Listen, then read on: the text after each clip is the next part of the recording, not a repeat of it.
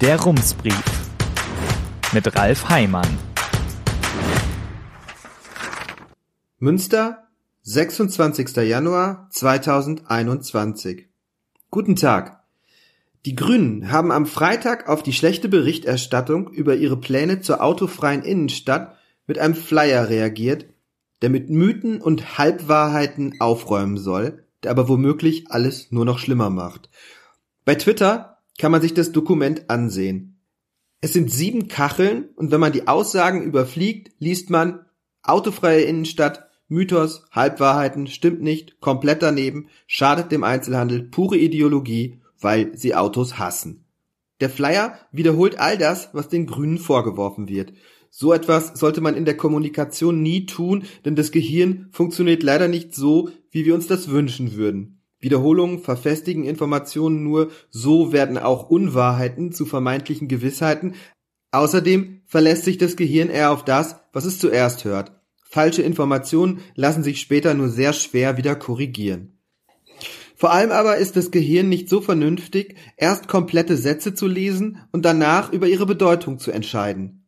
Es nimmt den Sinn auch über einzelne Wörter auf, das prägnanteste bleibt hängen.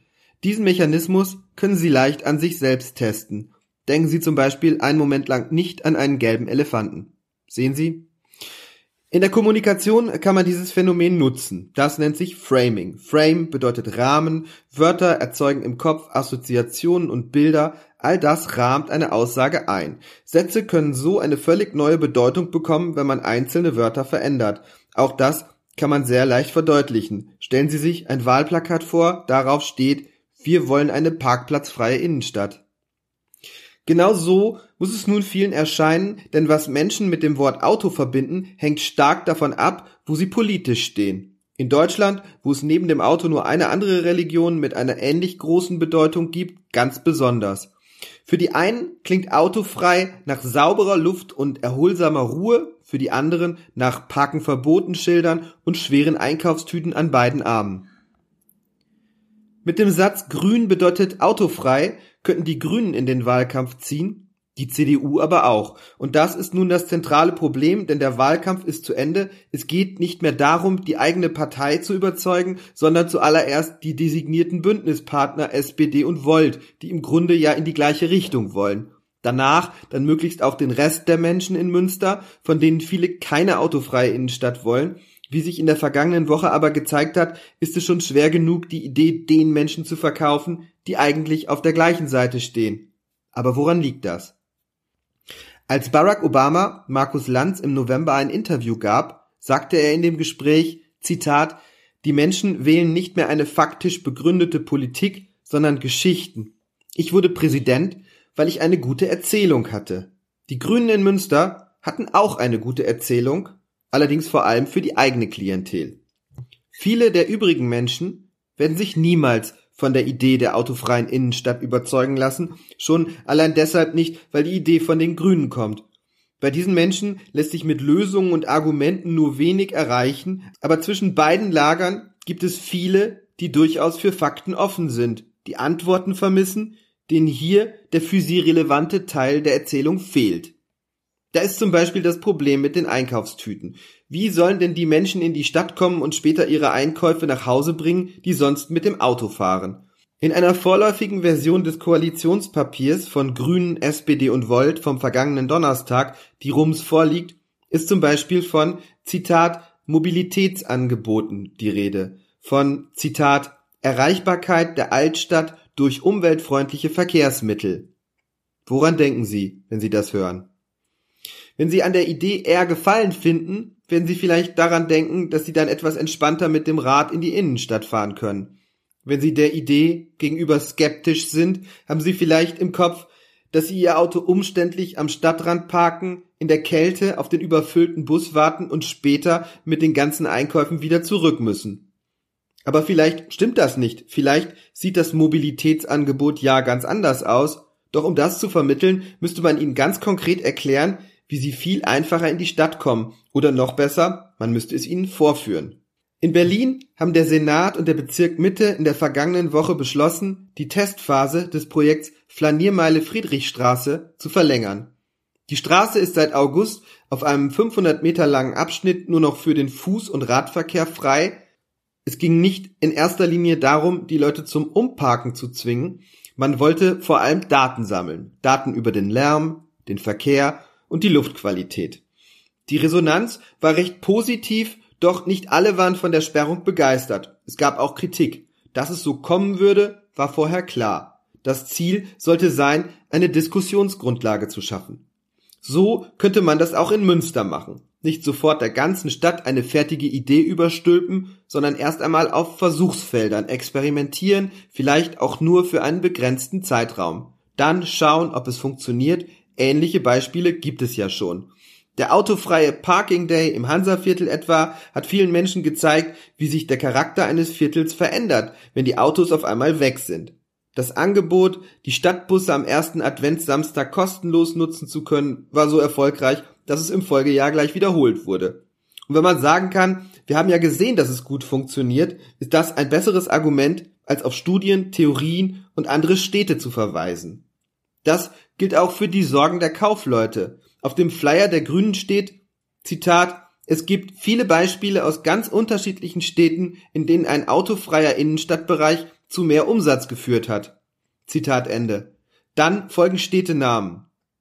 Kopenhagen, Pontevedra, Gent, Oslo, Ljubljana, Freiburg, Nürnberg. Natürlich, es ist ein Hinweis darauf, dass es gelingen könnte. Aber ist es ein Beweis, auf den man sich verlassen kann? Ist eine spanische Kleinstadt wie Pontevedra, in der 83.000 Menschen leben, tatsächlich eine geeignete Referenz für so ein Projekt? In warmen Ländern wie Spanien hat der öffentliche Raum schließlich einen ganz anderen Stellenwert. Und auch bei Kopenhagen oder Oslo stellt sich die Frage, lässt Münster sich mit diesen Städten vergleichen?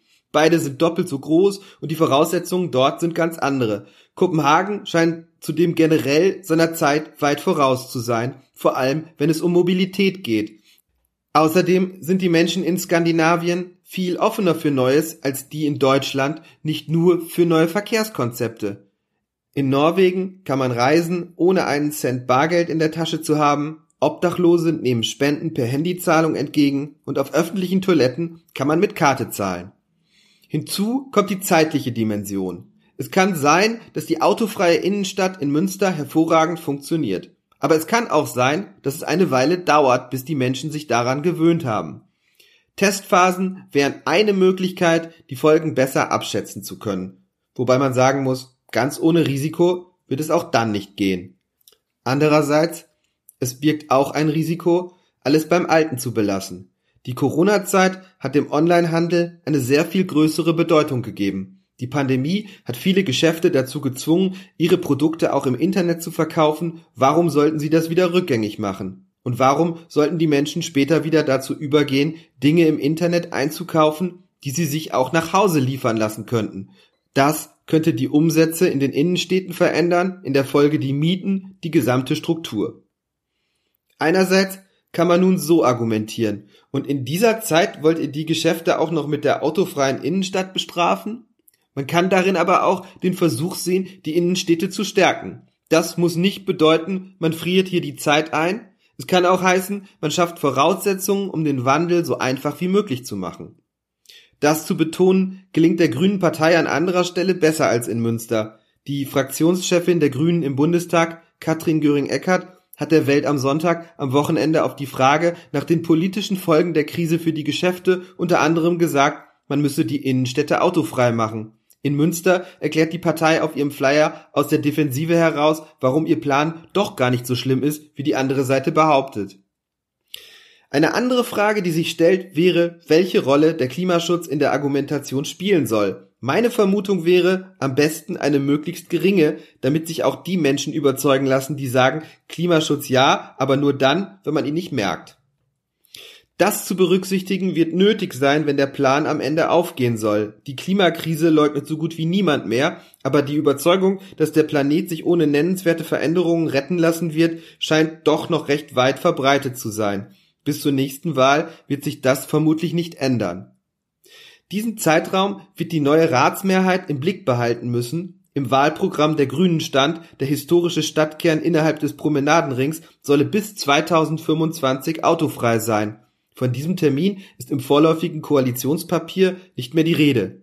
Das heißt, sollte sich bei der nächsten Wahl eine neue Mehrheit finden, könnte die noch vor dem Start vieles rückgängig machen. In einigen Punkten würde das zwangsläufig passieren. Die Parkhäuser für den öffentlichen Verkehr schließen, da liegen die politischen Vorstellungen wohl zu weit auseinander. Bei der CDU oder der FDP würde man sagen, sorgt für viel Ärger, bringt dem Klima aber so gut wie nichts. Man könnte aber auch auf einen anderen Aspekt schauen, der die Interessen vielleicht besser vereint. Dass Kopenhagen dem Radverkehr so viel Raum gibt, tut dem Klima sicher gut. Aber vor allem hat es dazu geführt, dass die Stadt ein Vorbild geworden ist.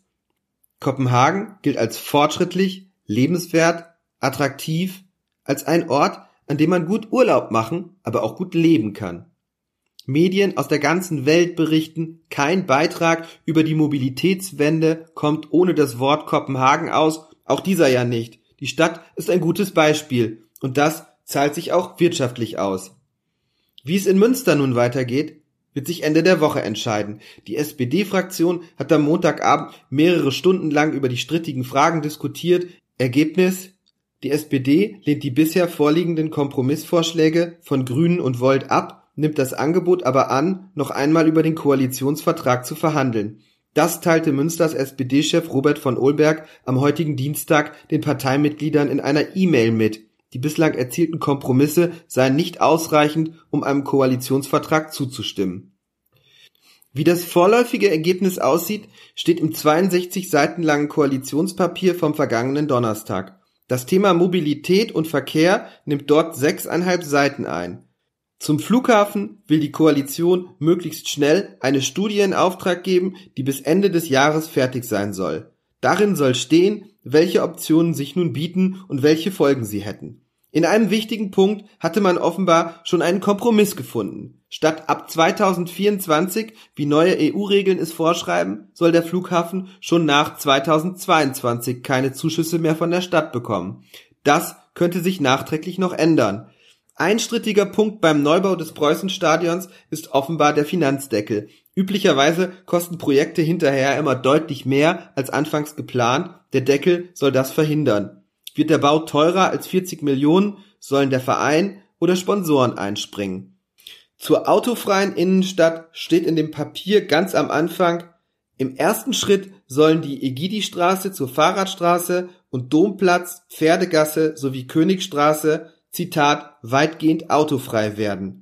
Das Parkhaus in den Arkaden soll einen neuen Zweck bekommen und unter anderem Anwohnern zur Verfügung stehen. Wildes und ordnungswidriges Parken soll stärker geahndet werden. Parken soll überall in der Altstadt Geld kosten. Eine zusätzliche Klimapauschale soll den öffentlichen Personennahverkehr finanzieren. Und das klingt schon so, als wenn es irgendwie nötig wäre, wenn man es mit der autofreien Innenstadt ernst meint, aber es klingt nicht so, als wenn es ein guter erster Schritt wäre. Herzliche Grüße, Ralf Heimann. Der Rumsbrief. Was in Münster wichtig ist und bleibt. Jetzt abonnieren auf rums.ms.